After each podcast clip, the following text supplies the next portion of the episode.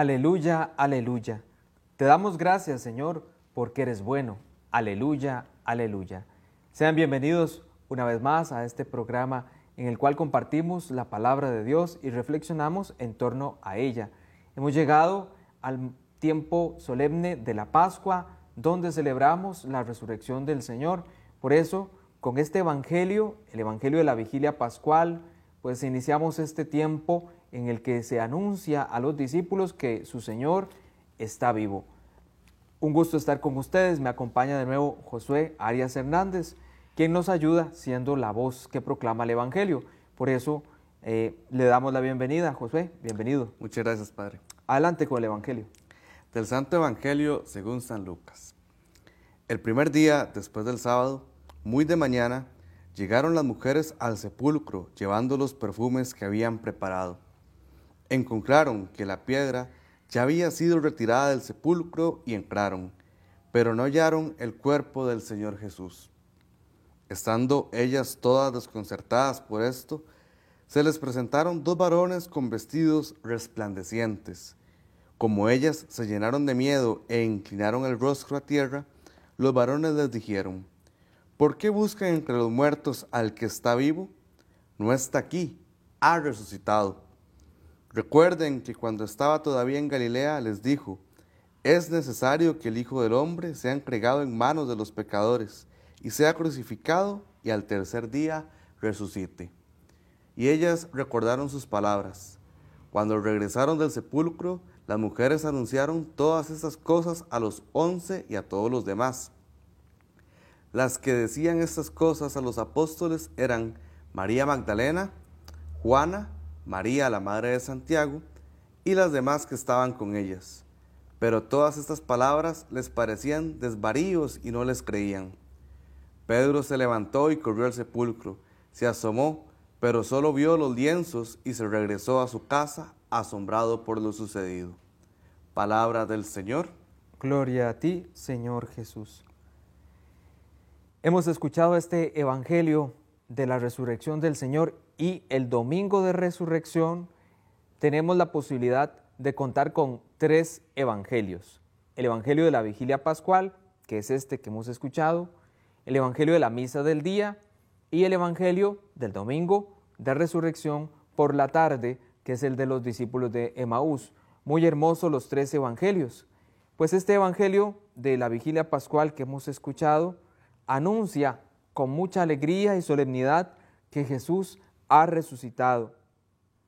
Cuando llega el primer día, es decir, el domingo, se acercan las mujeres al sepulcro, a donde pusieron el cuerpo de Jesús, con unos perfumes. Encuentran que la piedra ha sido removida y al entrar no hallaron el cuerpo en el sepulcro. Este es un elemento muy importante, el cuerpo que no está. Ya que para aquellos que han tomado las palabras de Jesús como venidas de este mundo, como algo solo de este mundo, este acontecimiento puede significar eso, un gran misterio. La tumba está vacía y el cuerpo no está. Pero no pasan de allí, es un misterio. Claro, insisto, si es que las palabras de Jesús se han tomado como cosas de este mundo, pues no hay una explicación ante lo que pasó. Pero no deja de ser un mero misterio. Es diferente a lo siguiente, cuando se quedan las mujeres allí, dice el texto, se les anuncia a través de unos varones vestidos de blanco, a los que identificamos como ángeles del Señor, ángeles del cielo, se les anuncia a estas mujeres que no está allí. Por una razón, ha resucitado.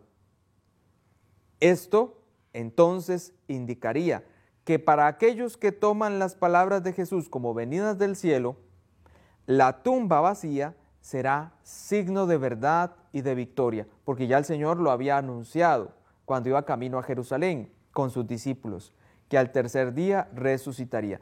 Entonces, vean que las mismas palabras, el mismo mensaje de Jesús, puede ser tomado desde dos actitudes diferentes.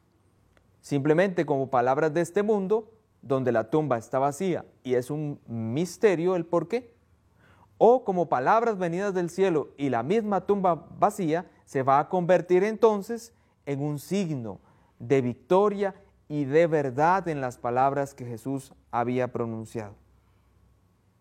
Continúa el relato diciendo que los hombres le mencionan a las mujeres lo siguiente, era necesario que el Hijo del Hombre resucitara, que fuese entregado a los pecadores, ser crucificado y al tercer día resucitar.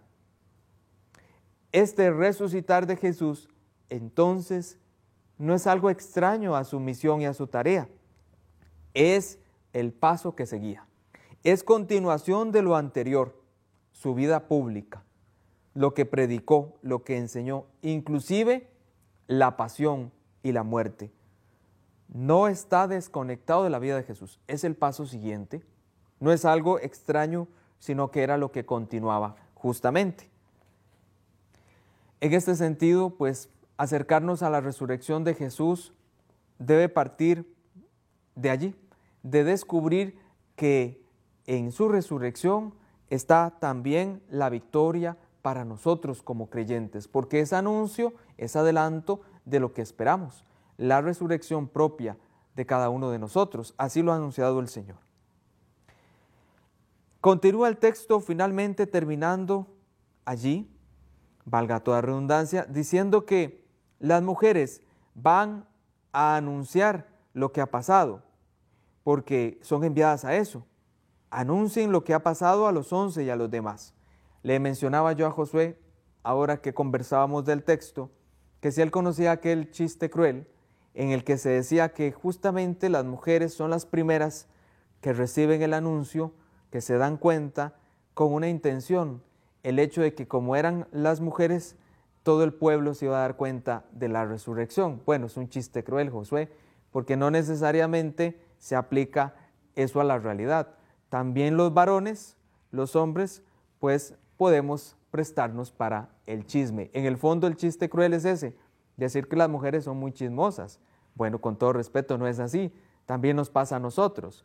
Pero más allá de eso, quizás en el fondo el deseo que hay en todos es el de comunicar y del de hacer saber a los demás eh, las cosas y lo que ha pasado. Bueno, eso como una anécdota allí chistosa podríamos decir. Pero el elemento con el que yo quiero terminar es el siguiente. Pedro se levanta una vez que ha recibido la noticia de parte de las mujeres, corre al sepulcro, se asoma, pero solo ve los lienzos y no ve al Señor. Entonces regresa a su casa, asombrado por lo sucedido. Llega a la tumba vacía, pero hay algo, hay algo que hace falta. Pedro, para terminar de creer o para creer realmente, debe encontrarse con el que ha resucitado. La tumba vacía, aunque es un signo importante, no es suficiente. Él necesita el encuentro con el que ha resucitado, que lo vamos a escuchar después. Que estén muy bien.